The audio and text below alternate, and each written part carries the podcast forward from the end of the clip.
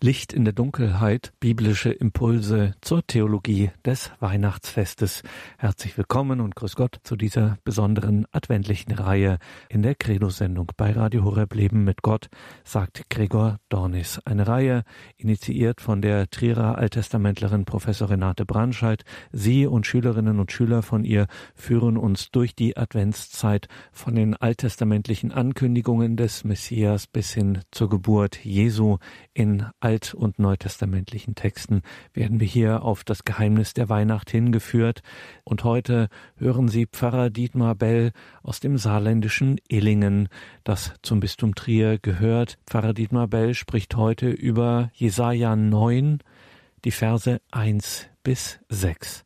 Licht, das die Nacht erhält.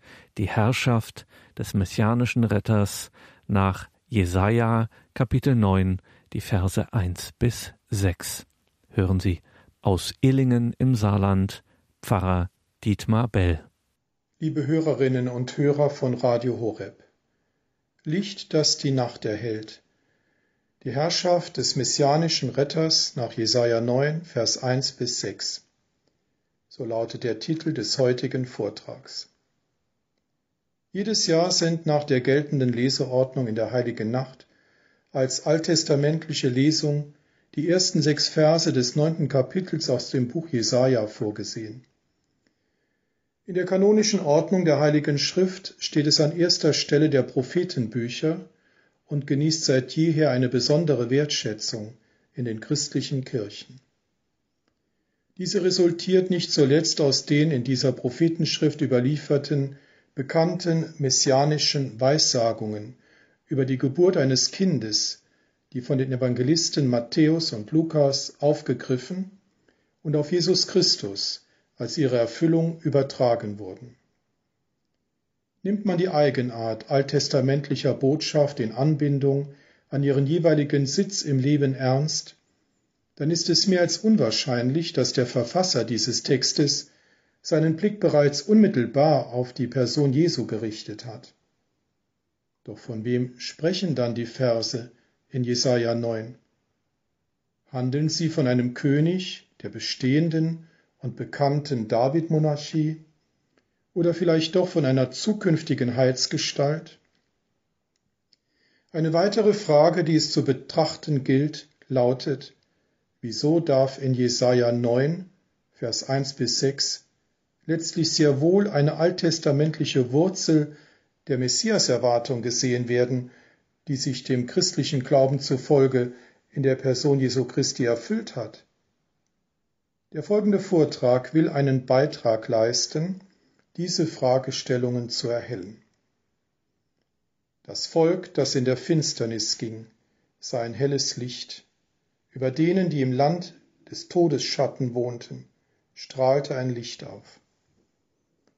Mit diesem programmatischen Worten setzt Jesaja 9 ein und kommt ohne Umschweife mit Hilfe der beiden Metaphern Licht und Finsternis auf ein Ereignis zu sprechen, das für das Volk Israel einen entscheidenden Situationswandel bedeutet. Die Rede ist von einer Heilswende im Geschick des Gottesvolkes, die bereits zurückliegt und als Einbruch des Lichtes in die Finsternis beschrieben wird. Indem der Verfasser das Kontrast- und Leitwort Licht in Vers 1 gleich zweimal nennt, betont er den schlagartigen Wandel für die Betroffenen. Dass dieses helle Licht vom Volk gesehen wurde und über ihm aufgestrahlt ist, macht auf zwei wesentliche Punkte aufmerksam. Die Überwindung der Finsternis geschieht von außen her. Mit anderen Worten, das Volk kann die Wende von der Finsternis zum Heil nicht selbst herbeiführen und sich nicht selbst aus dem Unheilszustand, in dem es sich befindet, erlösen. Zudem verweist die Rede vom Aufstrahlen des Lichtes auf eine Lichtquelle, von der dieser erhellende Glanz ausgeht und die, wie auch andere Stellen der Heiligen Schrift belegen, mit Gott selbst identifiziert werden darf. Auf diese Weise wird unmissverständlich die Objektivität des Geschauten zum Ausdruck gebracht und ausgeschlossen, dass das Volk einer Selbsttäuschung erlegen ist. Doch was hatte überhaupt dazu geführt, dass die Angehörigen dieses Volkes zu Bewohnern im Todesschattenland wurden und so machtlos wie wirklich Tote waren, um einen rettenden Ausweg aus diesem Zustand zu finden. Historisch ist hier an die Bedrohung Judas durch die Assyrer im achten Jahrhundert vor Christus zu denken. Über ein Jahrhundert lang gelang es dieser militärischen Großmacht, die Völker des vorderen Orients aufgrund ihrer aggressiven Kriegsführung nicht nur in Angst und Schrecken zu versetzen, sondern diese auch zu erobern und grausam zu unterdrücken. So hatte Assur im Jahre 722 vor Christus dem Nordreich Israel ein jähes Ende bereitet. Aber auch Juda blieb von der Fremdherrschaft der Assyrer nicht verschont, sondern wurde an den Rand einer Katastrophe gebracht. So musste 701 vor Christus miterleben, wie seine Hauptstadt Jerusalem höchst bedrohlich belagert wurde. Der konkrete Anlass für die von dem Propheten in Jesaja 9 verkündete Wende von der Finsternis zum Licht ist der Untergang des assyrischen Reiches, das im ausgehenden siebten Jahrhundert den Babyloniern zum Opfer fiel. Worauf es dem Verfasser von Jesaja 9 ankommt, ist jedoch nicht der Blick auf das sich abspielende Kräftespiel zwischen zwei um die Macht und Vorrangstellung kämpfenden Nationen auf politischer und militärischer Ebene. Ihm geht es vielmehr darum, das politische Geschehen auf Gott und sein Handeln hin transparent zu machen und der Glaubenseinsicht zum Durchbruch zu verhelfen, dass Gott mit dem Untergang Assurs seine Macht zur Lenkung und Führung der Geschicke seines Volkes erneut erwiesen hat. Aus diesem Grund richtet der Verfasser das Augenmerk auf den bisherigen Zustand seines Volkes und kommt auch in den nachfolgenden Versen auf den Machterweis des Gottes Israels, genau genommen auf die aus der Sicht des Glaubens für das Südreich Juda stattgefundene Heilswende zu sprechen. In zweifacher Weise kennzeichnet der Verfasser den Zustand seines Volkes in der Vergangenheit. Es wandelte in der Finsternis und lebte im Todesschattenland. Mit Hilfe dieser von ihm sorgsam ausgewählten Bilder fasst er auf eindrückliche Weise die Tragödie seiner Glaubensgemeinschaft zusammen und bringt seine Erkenntnis zum Ausdruck, dass die durch das aufstrahlende Licht gewichene Not theologisch betrachtet, auch eine durch Gott herbeigeführte Gerichtssituation gewesen ist. Doch wie kommt der Verfasser zu dieser Sichtweise und warum greift er ausgerechnet auf die beiden Bilder Licht und Finsternis zurück? Bei Licht und Finsternis fühlt sich jeder bibelkundige Leser zunächst sicherlich an den ersten Schöpfungsbericht in Genesis 1 erinnert gehört dort die Finsternis mit der Urflut und dem sprichwörtlichen Tohuwabohu zu den ungeordneten und lebensfeindlichen Gegenkräften, die vom Geist Gottes beherrscht werden, so wird das Licht als erstes und alleiniges Werk Gottes am ersten Schöpfungstag vorgestellt. In dem Chaosdunkel der noch unerlösten Schöpfung begleitet es das Wirken des Schöpfergottes bis zum Anbruch des siebten und letzten Schöpfungstages, der schließlich keinen Abend mehr kennt. Zu verstehen ist das Licht also als Metapher für Gottes Heil und seine heilvolle Gegenwart, die die Schöpfung von Anfang bis Ende umgreift.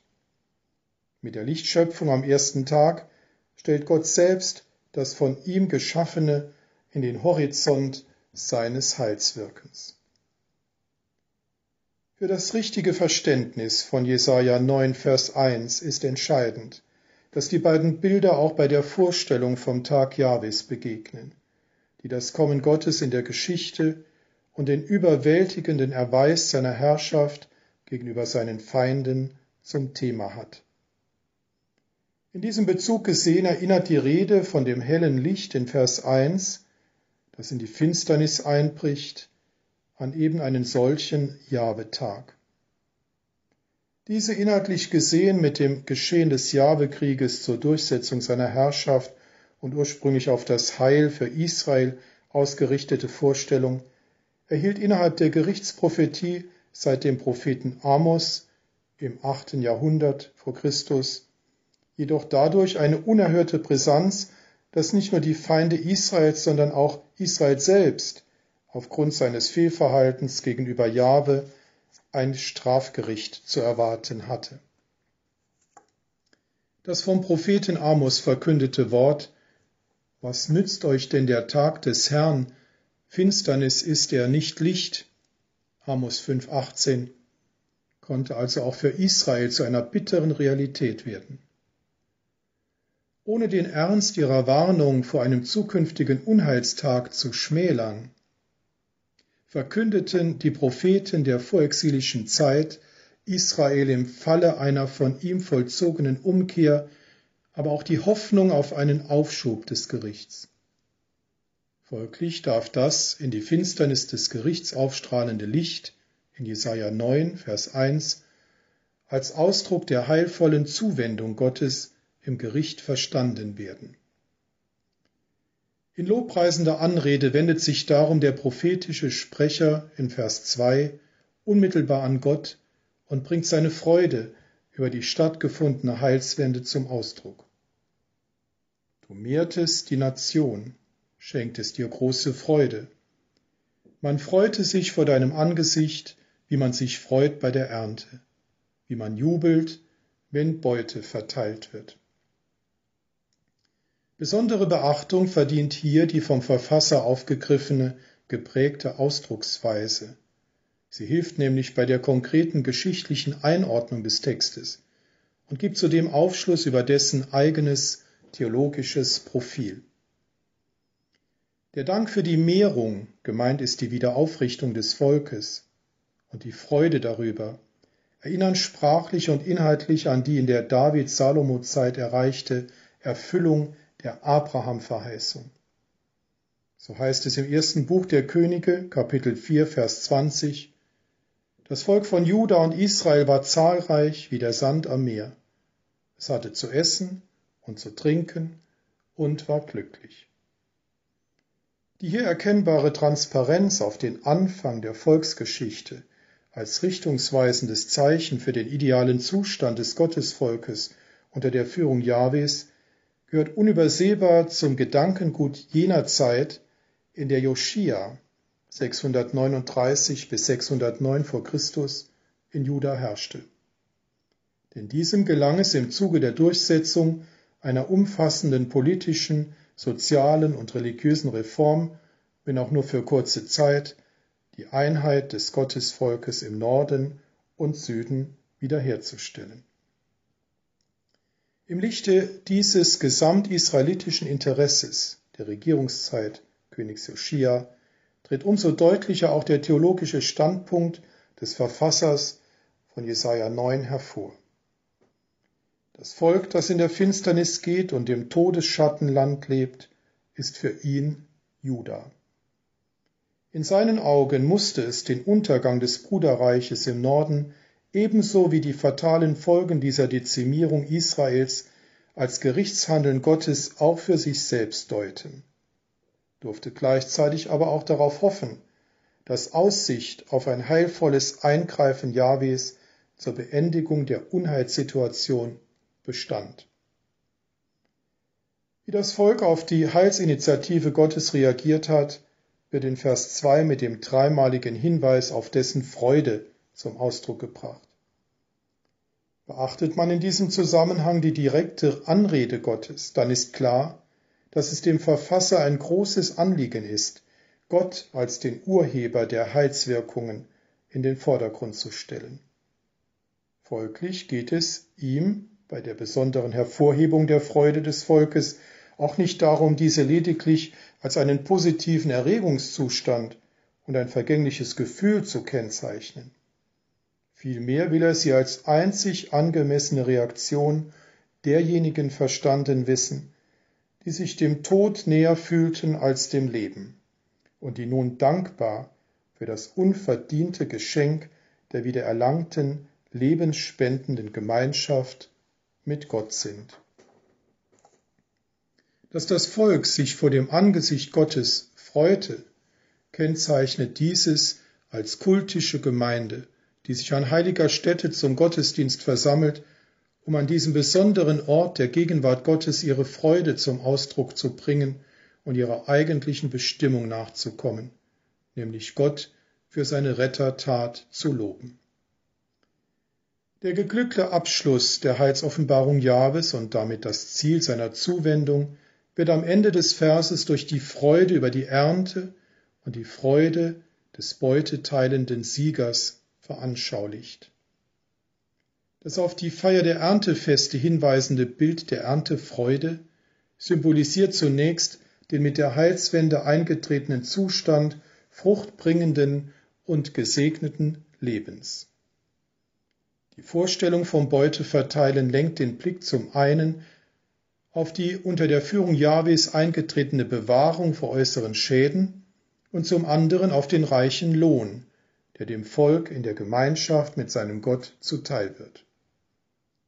Die vom Propheten zu Beginn als Gericht Gottes gedeutete Unheilssituation für das Volk wird in Vers 3 näher hin als ein Zustand großer Unterdrückung gekennzeichnet. Denn sein drückendes Joch und den Stab auf seiner Schulter den Stock seines Antreibers zerbrachst du wie am Tag von Midian. Wie sehr und wie vielfältig Juda unter der Fremdherrschaft Assurs litt, veranschaulicht die Rede vom drückenden Joch, dem Stab auf der Schulter und dem Stock des Antreibers. Die zweifache Nennung von Stab und Stock weist zudem darauf hin, dass die Großmacht die ihr verliehene Macht missbraucht und das von ihr besiegte Volk einem Vieh- und Sklaventreiber gleich in demütigender Abhängigkeit gehalten und vor physischen Grausamkeiten nicht verschont hat. Kurzum, Juda war dem Terrorregime Assurs und dessen grenzenloser Willkür hilflos ausgesetzt und musste um den Beistand seiner Nation als Jahwe-Volk bangen. Denn nachdem sein Brudervolk im Norden als eigenständiges Staatsgebilde von Assur zerschlagen worden war, gefährdeten Gebietsabtrennungen in Juda zur Zeit König Hiskias sowie das sich ausbreiten assyrischer Kulte unter König Manasse den Bestand der jüdischen Nation als Jahwevolk. Eine vergleichbare Situation und existenzgefährdende Unterdrückung hatte das Volk in seiner Geschichte zuvor nur einmal erlebt, nämlich während seiner Knechtschaft in Ägypten. Wie bereits damals, so gelangte auch die in Jesaja 9 thematisierte existenzgefährdende Knechtschaft des jüdischen Volkes erst durch den Machterweis Gottes an ihr Ende. Auffallend ist, dass der Prophet diese Retterinitiative bewusst mit dem Handeln Gottes am Tag von Midian vergleicht. Nach der Darstellung des Richterbuches gelang es Gideon, auch ohne ein großes Heeraufgebot, sondern lediglich mit einer kleinen Schar von 300 Männern die übermächtigen Feinde Israels zu besiegen. Möglich war ihm dies, weil Gott selbst, wie es in Richter 7, Vers 14 heißt, Midian und das ganze Lager in seine Hand gegeben hatte. Wenn nun der Verfasser von Jesaja 9 den jüngst stattgefundenen Machterweis Gottes mit dem Tag von Midian in Verbindung bringt, dann will er den Blick bewusst auf den die Geschichte Israels bestimmenden Aspekt der Führung durch Jahwe lenken und hervorheben, dass Gott zum wiederholten Male seine Rettermacht zugunsten seines erwählten Volkes erwiesen hat. Hatte er damals am Tag von Midian Gideon zum Befreier seines Volkes gemacht, so war es jetzt König Joschia, dem diese Aufgabe zukam. Nach dem Untergang Assurs Ende des siebten Jahrhunderts strebte er die politische und religiöse Wiederherstellung Judas als Zwölf-Stämme-Volk an, die von ihm im Jahr 622 vor Christus sowohl das gesellschaftliche wie auch das religiöse Leben umfassende initiierte Reform hatte zum Ziel, den ursprünglichen Glauben an Jahwe wiederherzustellen. Und das bedeutete, es galt vor allem das gesamte assyrische Kultwesen, das während der voraufgegangenen Jahrzehnte die Jahwe-Religion durchdrungen und verunreinigt hatte, zu beseitigen und stattdessen für die uneingeschränkte Durchsetzung aller Traditionen Jahwes zu sorgen. Durch diese Reform des Königs und die Verinnerlichung der Weisung Gottes gewann gleichzeitig auch der Glaube an die Herrschaft Jahwes in der Welt wieder mehr an Bedeutung.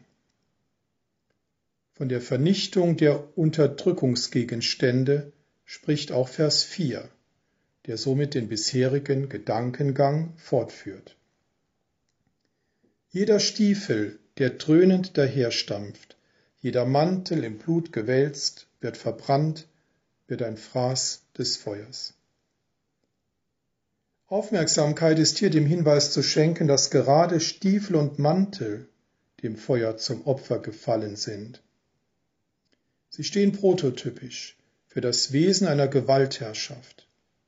Nach Ausweis mehrerer Textstellen des Alten Testaments ist der Stiefel bzw. der Schuh Sinnbild für ein Herrschaftsgebaren. So heißt es zum Beispiel im Psalm 108, Vers 10, Meinen Schuh warf ich auf Edom. Ich triumphiere über das Land der Philister. Mit dem Ausziehen und der Übergabe eines Schuhs brachte man stattdessen seinen Verzicht auf einen Rechtsanspruch zum Ausdruck und erkannte die Machtstellung und Herrschaft eines anderen an.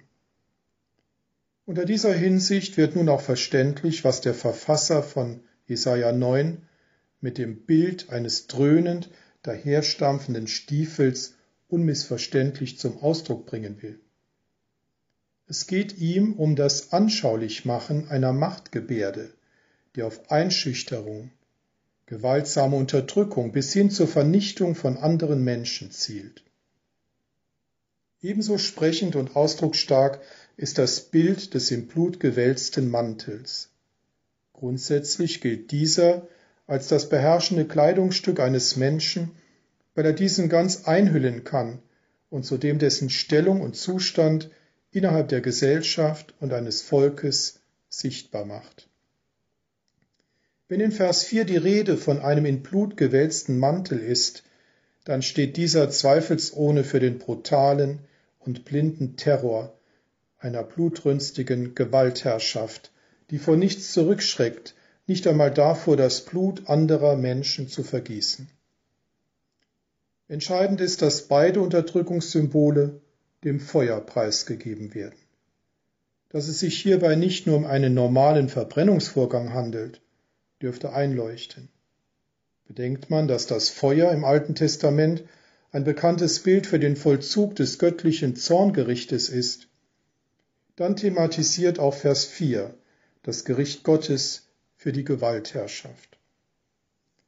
Im Unterschied zu den vorangehenden Versen fällt allerdings auf, dass Vers 4 nicht von einem bereits in der Vergangenheit stattgefundenen Gericht spricht, sondern dieses für die gegenwärtige und auch kommende Zeit ankündigt.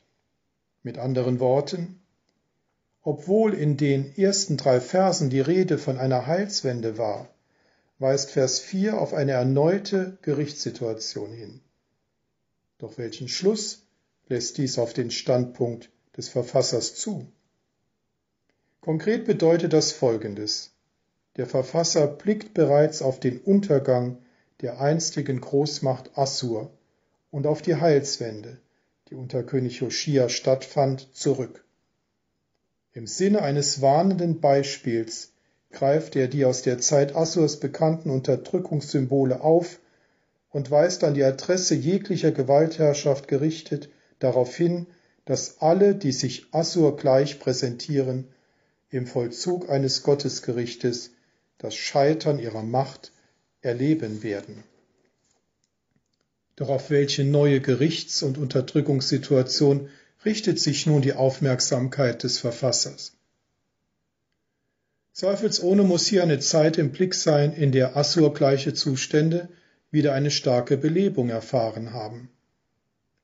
Nach dem unter König Joschia ermöglichten Neubeginn für Juda war dies in der sich direkt daran anschließenden Regierungszeit seines Sohnes Joachim, die von 609 bis 598 vor Christus währte, der Fall. Von dem Propheten Jeremia wird dieser zu Recht als Antitypus zu Joschia geschildert. Denn statt seinen Vater nachzuahmen und wie dieser Recht und Gerechtigkeit zu üben, gebärdete sich Joachim als ein Herrscher, der rücksichtslos, vor allem auf Kosten der Armen und Schwachen, eine ausbeuterische Politik betrieb. So war er nur auf seinen eigenen Vorteil aus, liebte ein luxuriöses Leben und machte mit seiner skandalösen Prinzipienlosigkeit erst kurz zuvor wieder erstarkte religiöse Identität Judas als Jahwevolk zunichte. Kurzum, das helle Licht der Heilszuwendung Gottes war in diesem Fall durch Verfallserscheinungen im Gottesvolk selbst mit dem regierenden König an der Spitze bedroht. Unbestritten auf dem Höhepunkt von Jesaja 9 wird den in seinem Herrschaftsanspruch verderbten und deshalb dem Gericht Gottes verfallenen Königtum Joachims das Bild eines idealen Herrschers gegenübergestellt. So stimmt in Vers 5 eine nun erstmals sich direkt zu Wort meldende Sprechergruppe, in die sich der Verfasser selbst einbezieht, das pointierte Bekenntnis an. Denn ein Kind wurde uns geboren, ein Sohn wurde uns geschenkt, die Herrschaft wurde auf seine Schulter gelegt. Auch wenn viele sich beim Hören oder beim Lesen dieser Worte vielleicht zu der Annahme verleiten lassen, es ging hier um die physische Geburt eines bestimmten Königskindes, so trifft dies jedoch nicht die Aussageabsicht des Textes. Würde die Sprechergruppe tatsächlich von einer konkreten historischen Person sprechen, dann hätte sie sicherlich, wie dies bei anderen Geburtsverkündigungen im Alten Testament üblich ist, konkrete Angaben zur Herkunft und zum Namen des Kindes gemacht.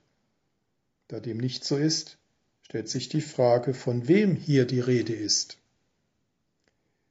Einen entscheidenden Hinweis gibt die Bezeichnung Sohn in Verbindung mit der Aussage, dass dieser den Sprechern ausdrücklich geschenkt wurde und die Herrschaft auf seine Schulter kam. Jeder, der etwas mit den Schriften des Alten Testamentes vertraut ist, erkennt hier zunächst sicherlich eine große Nähe zu jenen Texten, die von der Thronbesteigung eines Davididen und somit von der Erhaltung der davidischen Monarchie in der Bestätigung des Nachfolgers durch Jahwe sprechen. So ist zum Beispiel im ersten Buch der Könige Kapitel 3 Vers 6 aus dem Munde Salomos zu hören, Du hast deinem Knecht David, meinem Vater, große Huld erwiesen, denn er lebte vor dir in Treue, in Gerechtigkeit und mit aufrichtigem Herzen. Du hast ihm diese große Huld bewahrt und ihm einen Sohn geschenkt, der heute auf seinem Thron sitzt. Vergleicht man diese Aussage jedoch mit der von Jesaja 9, Vers 5, dann fallen aber auch deutliche Unterschiede auf, die es ernst zu nehmen gilt da die Sprechergruppe in Jesaja 9 weder den Königstitel noch den Vaternamen nennt, stattdessen den Sohn aber ausdrücklich als Kind bezeichnet und dessen Bedeutung mit Hilfe von vier programmatischen Namen hervorhebt, will sie das Augenmerk nicht etwa auf die Thronbesteigung eines bestimmten historischen Vertreters der David-Dynastie lenken. Ihr geht es vielmehr darum, das Idealbild eines Nachkommens aus dem Hause David zu zeichnen. Zu diesem setzt sie sich, wie die zweifache Setzung des Pronomens uns unterstreicht, deutlich in Beziehung und will zudem über die Stellung des Königtums in Heilsplan Gottes nachdenken. Dabei knüpft sie unübersehbar an einen Text an, der im Alten Testament als das grundlegende Dokument für die Konzeption des theokratischen Königtums gilt und als Nathan-Weissagung bekannt ist. Zu finden ist diese im zweiten Buch Samuel in Kapitel 7 und umfasst die Verse 1 bis 16. Inhaltlich geht es darum, dass der Prophet Nathan vor Gott zu König David gesandt wird, um diesem die Schaffung eines auf ewig Bestand habenden Hauses für ihn durch Jahwe selbst anzukündigen. Von besonderer Bedeutung für Jesaja 9 sind hier vor allem jene Verse, die zum ältesten Bestand des Textes gehören und bis in die Davidzeit zurückreichen. Sie lauten, Nun verkünde dir der Herr, dass der Herr dir ein Haus bauen wird. Ich werde für ihn Vater sein, und er wird für mich Sohn sein. Dein Haus und dein Königtum werden vor dir auf ewig bestehen bleiben. Dein Thron wird auf ewig Bestand haben. Mit Nachdruck stellt dieses Offenbarungswort Jahwes heraus, dass nicht der Dynastie Davids als solcher, sondern allein der als theokratisch verstandenen Herrschaft des von Gott selbst erwählten ein ewiger Bestand verheißen wird. Das hier mit Bedacht hervorgehobene Vater-Sohn-Verhältnis hebt ausdrücklich hervor, dass es die Aufgabe des jeweiligen Vertreters dieses theokratischen Königtums ist, sich als Sohn Jahwes zu bewähren. Konkret heißt das, er hat das Rettertum Gottes abzubilden und Mittler der Gottesherrschaft zu sein. Im Umkehrschluss bedeutet das, dass er auf keinen Fall machtpolitische Ziele verfolgen und sich aufgrund seiner Stellung absolut setzen darf. Beachtung verdient auch jene Aussage in der Nathan-Weissagung, die betont, dass Jahwe David ein Haus bauen, wörtlich übersetzt ein Haus machen will. Doch wie ist diese Redeweise zu verstehen? Wenn Jahwe David ein Haus bauen will, dann im Sinne einer Dynastie, die sich in die Geschichte erstreckt, samt dem dazugehörigen Volk als ihrem Herrschaftsbereich. Mit anderen Worten, mit der Stiftung eines derartigen Königtums setzt Jahwe schöpferisch einen Anfang. Zu seiner vollen Entfaltung wird dieser Anfang aber erst im Zuge der Verwirklichung der göttlichen Geschichtsplanung gelangen, also wenn dem theokratischen Herrscher als dem Sohn Jahwes ein Haus, gemeint ist ein ebenso von Jahwe geschaffenes Volk gegenübersteht. Genau auf diesem Hintergrund wird nun auch die von der Sprechergruppe in Jesaja 9 gewählte Formulierung verständlich. Sie will in aller Deutlichkeit herausstellen, dass Jahwe den einmal gesetzten Anfang aufgrund seiner Treue und Bindung an sein Volk nicht zurücknimmt und der Glaube in der Geschichte des Gottesvolkes geradezu die Verwirklichung dessen, was die Nathan-Verheißung in 2 Samuel 7 beinhaltet, wahrnehmen kann. Anders gesagt, mit ihrer Bekenntnisaussage will die Sprechergruppe bewusst jeglichen Bezug auf ein dynastisches Denken vermeiden, weil sich damit die Erinnerung an jene machtpolitische Einstellung des davidischen Königtums verbinden würde, der zuvor in Jesaja 5, Vers 2 das Gericht angekündigt wird. Zeitgeschichtlich darf man zu Recht annehmen, dass sich das in Vers 5 entworfene Bild des verheißenen Nachkommens Davids am Beispiel des König Josias orientiert denn dieser hatte sich wie kein König vor ihm aufgrund seiner Reformmaßnahmen zur Wiederherstellung der genuinen Jahwe-Religion wahrhaft als Sohn Jahwes erwiesen. Ohne diesen glorifizieren oder gar ideologisch überhöhen zu wollen, erkannte man, dass in seiner Regierungszeit schon anfanghaft der Herrschaftsantritt eines idealen Herrschers aufgeleuchtet ist der auf jegliche sich selbst verabsolutierende Machtpolitik verzichtet und sich ganz dem Willen Jahwes unterordnet. Das Ideal eines gottgegebenen Rettertums, welches das Wirken aller historischen Vertreter der David-Dynastie wesenhaft übersteigt, bringen die folgenden vier programmatischen Namen auf sehr anschauliche Weise zum Ausdruck. Man rief seinen Namen aus. Wunderbarer Ratgeber, starker Gott, Vater in Ewigkeit, Fürst des Friedens. Die mehrfach in der Heiligen Schrift an ausgewählten Stellen anzutreffende Zahl 4 ist als Zeichen der Totalität zu verstehen. In Jesaja 9 wird sie von der Sprechergruppe bewusst eingesetzt, weil es hier um die umfassende Darstellung eines idealen Herrschers geht.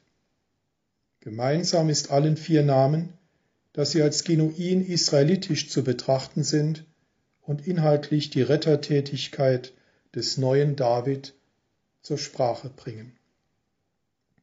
Wunderbarer Ratgeber, so lautet sein erster Name, weil er in Übereinstimmung mit dem Heilsratschluss und Willen Gottes handelt, von dem es in Jesaja 28, Vers 29 ausdrücklich heißt, auch dies ist vom Herrn der Heerscharen ausgegangen. Er hat wunderbaren Rat gegeben, hat groß den Erfolg gemacht. Wenn hier betont wird, dass Gottes Rat wunderbar ist und sich auch der von ihm erwählte Heilsmittler in Jesaja 9 als wunderbarer Ratgeber erweist, dann zielt diese Aussage auf das heilsgeschichtliche Handeln Gottes in der Führung seines Volkes und unterstreicht, dass nur Gott selbst die Voraussetzungen für die Not bzw. Heilswende schaffen kann. Bedeutungsvoll ist auch der zweite Name des endzeitlichen Herrschers, starker Gott. Mit ihm soll nicht etwa dessen Gottheit behauptet werden, sondern vielmehr, dass dieser sein Rettertum in funktionaler Einheit mit Gott praktiziert und in einer besonderen Beziehung und Nähe zu Jahwe steht. Zugleich unterstreicht dieser Name die ihm zukommende und auf ihm ruhende Machtfülle weil er mit dieser ausgestattet ist und ihm somit eine Überlegenheit gegenüber allen anderen Kräften und Mächten zukommt, kann sich sein Tun und somit die Herrschaft Gottes allen Widerständen zum Trotz durchsetzen. Als Vater in Ewigkeit verkörpert der ideale Heilsbringer die Vaterschaft Jahwes, die zum einen dessen Autorität und Verfügungsgewalt betont, zugleich aber auch auf dessen unbegrenzte Fürsorge und Liebe gegenüber seinem Volk verweist. Denn selbst in Zeiten des Gerichts am untreuen und bundesbrüchigen Gottesvolk lässt Jahwe sein auserwähltes Volk niemals fallen, sondern hält wie ein gütiger und barmherziger Vater an dem von ihm einmal mit Israel geschlossenen Bund fest. In Bezug auf den idealen Heilskönig bleibt also festzuhalten, als Vater in Ewigkeit verwirklicht sich in ihm die durchgehaltene Konsequenz des Vaterseins Gottes. Der vierte und letzte Name dieser messianischen Gestalt ist Fürst des Friedens.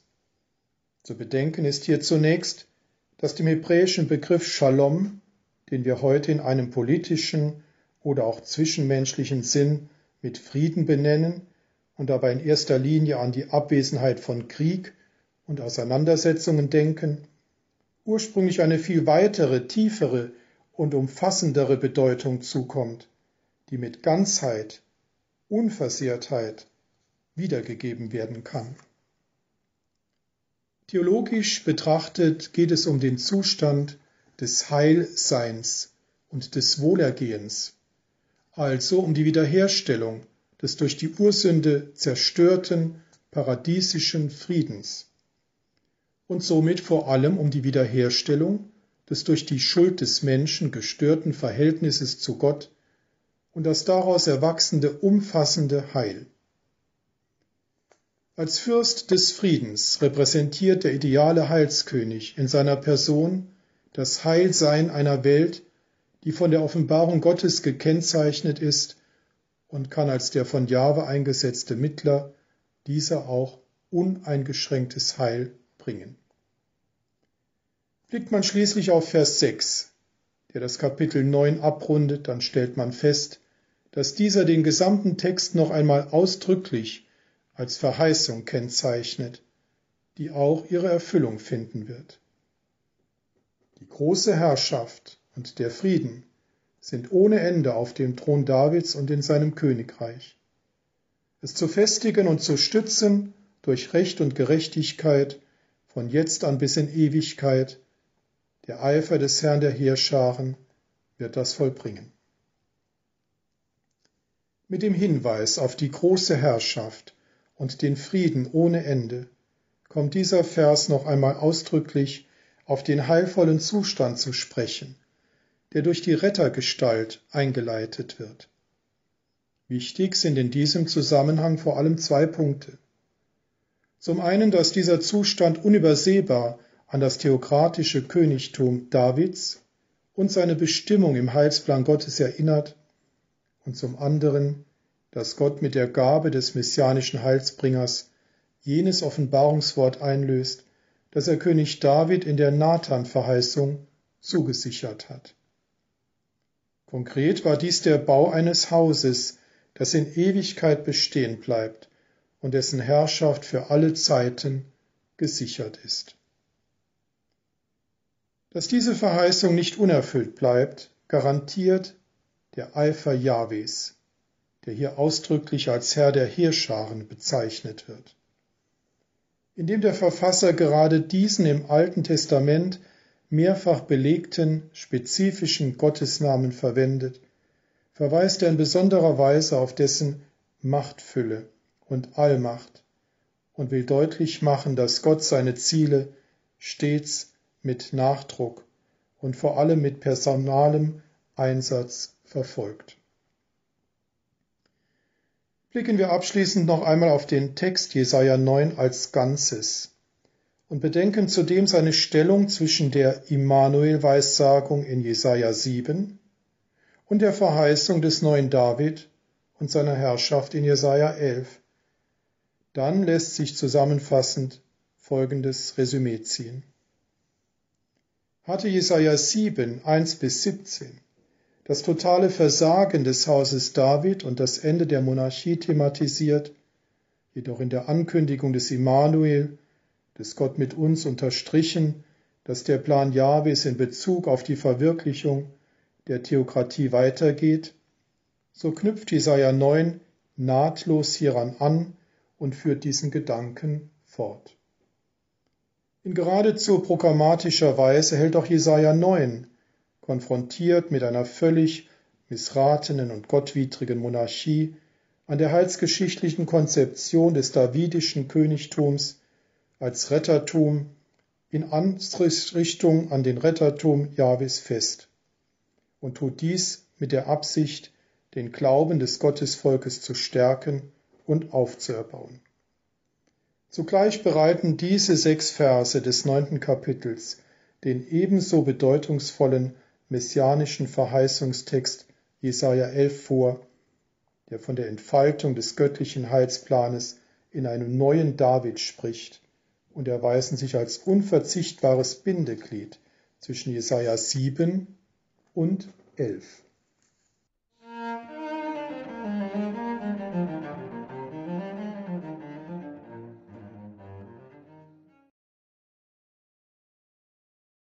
Geistliche Vertiefung Wie bereits eingangs erwähnt, hören wir Jesaja 9, 1 bis 6 als alttestamentliche Lesung am 24. Dezember. Genau genommen in der Messe der heiligen Nacht und somit an jenem Tag, an dem der Advent sein Ende findet und die Weihnachtszeit beginnt. Doch wie lässt sich die Platzierung dieses Textes aus christlicher Sicht begründen? Weil für Christen das in Jesaja 9 vorliegende Idealbild des davidischen Königtums als Rettertum keine Utopie ist, sondern vielmehr im Spannungsbogen einer sich unaufhaltsam realisierenden Heilsgeschichte steht, die unübersehbar auf die Einholung und Vollendung des von Gott gesetzten Anfangs ausgerichtet ist werden diese sechs Verse des neunten Kapitels zu Recht als eine alttestamentliche Wurzel der Messias-Erwartung betrachtet. Nach christlicher Überzeugung ist diese in der Person Jesu Christi, dem menschgewordenen Sohn Gottes, in Erfüllung gegangen. Im Unterschied zu all jenen, die das Weihnachtsfest ohne Bezug zur Person Jesu feiern und es stattdessen zum Fest des Friedens, der Liebe, der Geschenke und seinem Lichterfest erklären, begehen gläubige Christen alles andere als nur ein Fest der Idylle. Auch ist Weihnachten für sie mehr als nur ein bisschen tröstliche Stimmung. Im Mittelpunkt dieses Festes steht für Christen die Geburt Jesu, des Sohnes Gottes, der Mensch und somit einer von uns geworden ist. Wenn wir im entschlossenen Glauben sagen, wir feiern Weihnachten, dann sind wir davon überzeugt, dass mit der Geburt Jesu ein Ereignis in die Welt und somit auch in unser ganz persönliches Leben eingebrochen ist, durch das unsere Nacht und Dunkelheit zur heiligen Nacht, zur Weihnacht geworden ist.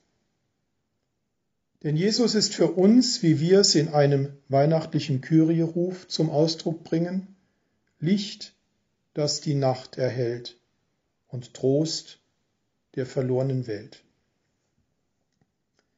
Jeder, der diesen Ruf anstimmt, ist also davon überzeugt und bekennt, dass mit Jesus jenes Licht in die Welt gekommen ist, das allein alle Finsternis und Dunkelheiten dieser Welt nicht nur vertreiben, sondern auch zu besiegen vermag. Im Unterschied zu der messianischen Gestalt, von der Jesaja 9 spricht, handelt Jesus aber nicht nur in funktionaler, sondern in personaler Einheit mit Gott. Denn er ist der wahre eschatologische Retter und Erlöser. Als dieser führt er die Menschen aus der Dunkelheit und dem Elend der Sünde heraus und verschafft ihnen gleichzeitig auch in seiner Person als Ort der Heilsgegenwart Gottes den Zugang zur vollendeten Lebensgemeinschaft mit Gott. Für das Begehen und die Feier von Weihnachten bedeutet das konkret erst der Glaube an das Christuskind und die Überzeugung, dass dieses Licht, von dem in Jesaja 9 die Rede ist, vollends in dem Kind in der Krippe, in dem Gott selbst Mensch wurde, aufgeleuchtet ist, macht diese Nacht zur heiligen Nacht. Aber noch etwas anderes gilt es für das persönliche Glaubensleben zu bedenken, nämlich dass der Sohn Gottes nicht bei Tageslicht, sondern mitten in der Nacht zur Welt kam. Pointiert ausgedrückt heißt das, die Finsternis, von der auch Jesaja 9 handelt, gehört unabdingbar zu Weihnachten mit hinzu. Nur wenn wir uns ehrlich eingestehen, dass auch wir, wie einst das Volk Juda, Menschen sind, die aufgrund ihrer Sündhaftigkeit und möglichen Untreue gegenüber Gott sich immer wieder in einem Zustand der Finsternis befinden, den heutzutage auch die stärksten Neonröhren und Lichterketten nicht überstrahlen können, können wir wirklich ermessen, was das Weihnachtsfest und die Geburt Jesu bedeuten. Er, der von sich selbst im Johannesevangelium in Kapitel 8, Vers 12 sagt, dass er das Licht der Welt ist und dass alle, die ihm nachfolgen, nicht in der Finsternis umhergehen, sondern das Licht des Lebens haben werden, kam vor über 2000 Jahren auf unsere Welt, um uns mit unserer Dunkelheit zu konfrontieren und diese zu erhellen. Jedem, der also bereit ist, Jesus als das wahre Licht anzuerkennen, das in die Welt gekommen ist, muss daher einleuchten, dass es an Weihnachten eben nicht darum geht, Konsum zu zelebrieren, sich gegenseitig zu besuchen, um sich dann in übertriebener Weise zu beschenken und ausgiebig miteinander zu essen. Weihnachten ist mehr als ein sentimentales Fest. Es ist mehr als geselliges Beisammensein und vor allem auch mehr als ein Geschenke und ein bloßes Familienfest. Auch wenn dies immer wieder in den Medien und von Seiten der Politik so propagiert wird.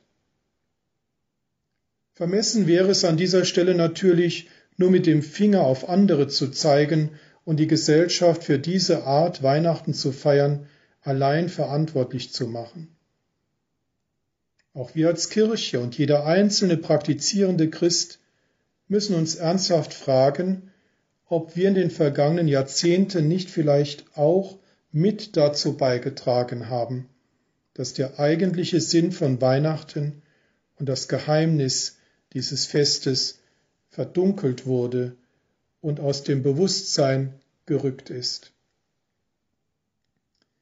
Wenn wir den Advent in besonderer Weise als Zeit der Umkehr und des Wegbereitens nutzen, dann sind wir als Christen dazu aufgerufen, das Überangebot von Lichterketten auszuschalten und uns stattdessen mit der nötigen Portion Demut unserer Finsternis und den Dunkelheiten unseres Lebens zu stellen und uns auf den Weg zum Kind in der Krippe zu machen.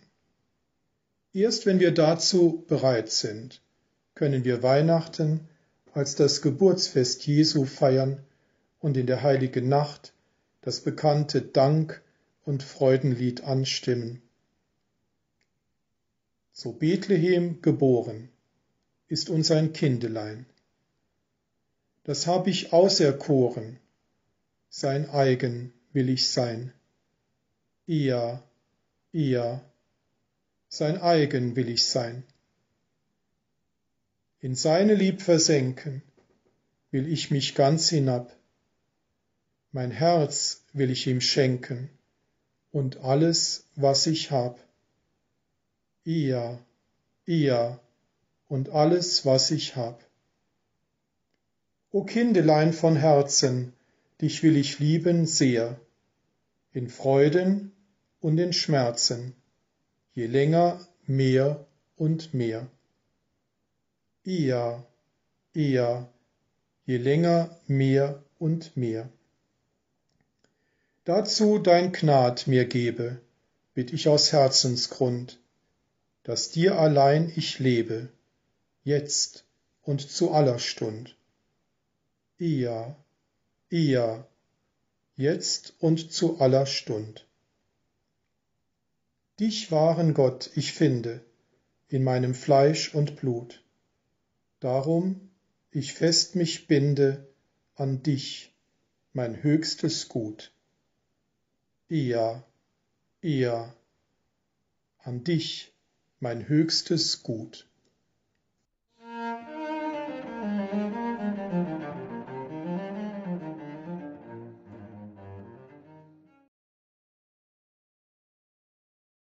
In der heutigen Credo-Sendung hörten Sie den dritten Teil unserer adventlichen Reihe Licht in der Dunkelheit, biblische Impulse zur Theologie des Weihnachtsfestes. Heute hörten wir aus Illingen im Saarland Pfarrer Dietmar Bell mit einer Betrachtung von Jesaja 9, 1 bis 6. Licht, das die Nacht erhält die Herrschaft des messianischen Retters nach Jesaja 9, 1 bis 6. Liebe Hörerinnen und Hörer, diesen Vortrag können Sie nachhören in unserer Mediathek auf horeb.org org beziehungsweise in der Radio Horeb App. Danke, dass Sie unsere Arbeit möglich machen. Danke, dass wir hier miteinander und füreinander beten können, gemeinsam unser Leben mit Gott teilen können in Katechese, in Lebenshilfe, in Spiritualität und zuallererst als Quelle und Höhepunkt dieses Lebens mit Gott natürlich in der Liturgie. Sie machen das möglich, geistlich durch Ihr Gebet und Ihr Opfer, materiell durch Ihre Spende. Ein herzliches Vergelt's Gott allen, die sich daran beteiligen, dass Sie uns auch in diesen schwierigen Zeiten nicht vergessen. Im vierten Teil dieser Reihe Licht in der Dunkelheit, biblische Impulse zur Theologie des Weihnachtsfestes geht es um das Reis aus dem Baumstumpf Isais. Am kommenden Freitag wird das Thema sein von Dr. Sandra Labouvi, ein Reis aus dem Baumstumpf Isais, die Verheißung des neuen David nach Jesaja 11, die Verse 1 bis 9. Mein Name ist Gregor Dornis. Ihnen viel Freude hier im weiteren Programm. Alles Gute und Gottes reichen Segen.